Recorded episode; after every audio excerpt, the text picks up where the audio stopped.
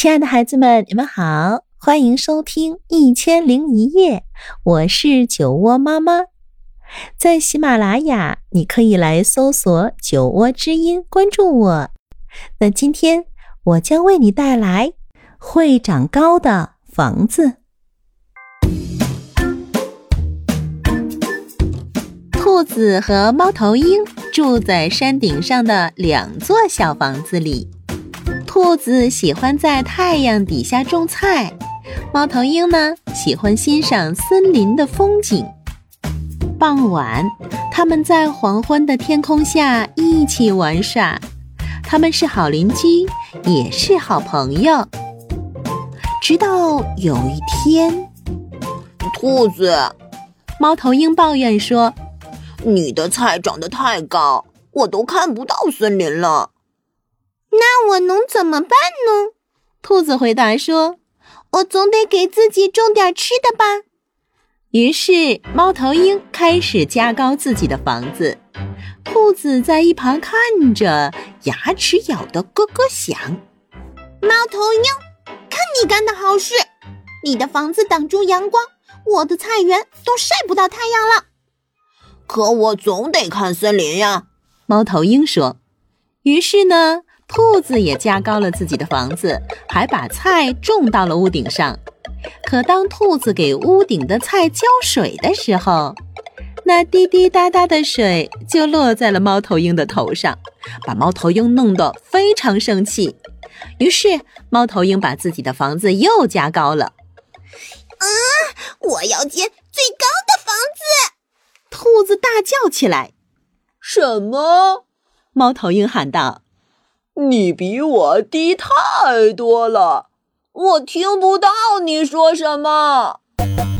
于是，兔子把自己的房子加得更高，还给屋顶的菜园围上了篱笆。哼哼哼！你以为你是谁呀？猫头鹰尖叫着，它找来了更多的小树枝盖它的房子。兔子也运来了更多的泥土建它的房子。没有多久，他们就有了两座世界上最高的房子。可是麻烦来了，猫头鹰，我没法从梯子往上提水啦！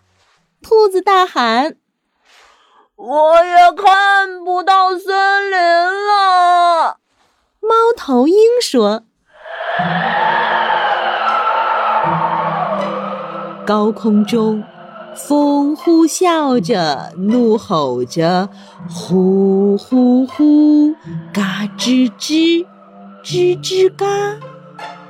狂风吹走了菜园里的菜，狂风吹走了树枝，狂风把两座长得太高的房子吹散了架，咔嚓，呼！啊，兔子，抓住！猫头鹰及时地用爪子抓住了腾空的梯子，带着牢牢抓紧梯子的兔子往地面飞去。扑通，它们落到了地上。嗯，就剩下一堆土了。兔子伤心地说：“我的房子也没了，就剩一堆断木枝。”猫头鹰叹了一口气，他们各自什么都没有了，但是合在一起，他们就有了盖一座小房子所需要的一切。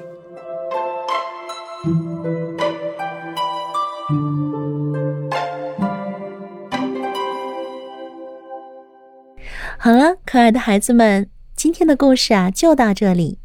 如果你喜欢我讲的故事，欢迎搜索订阅“酒窝之音”，酒窝妈妈在那里等着你。晚安喽。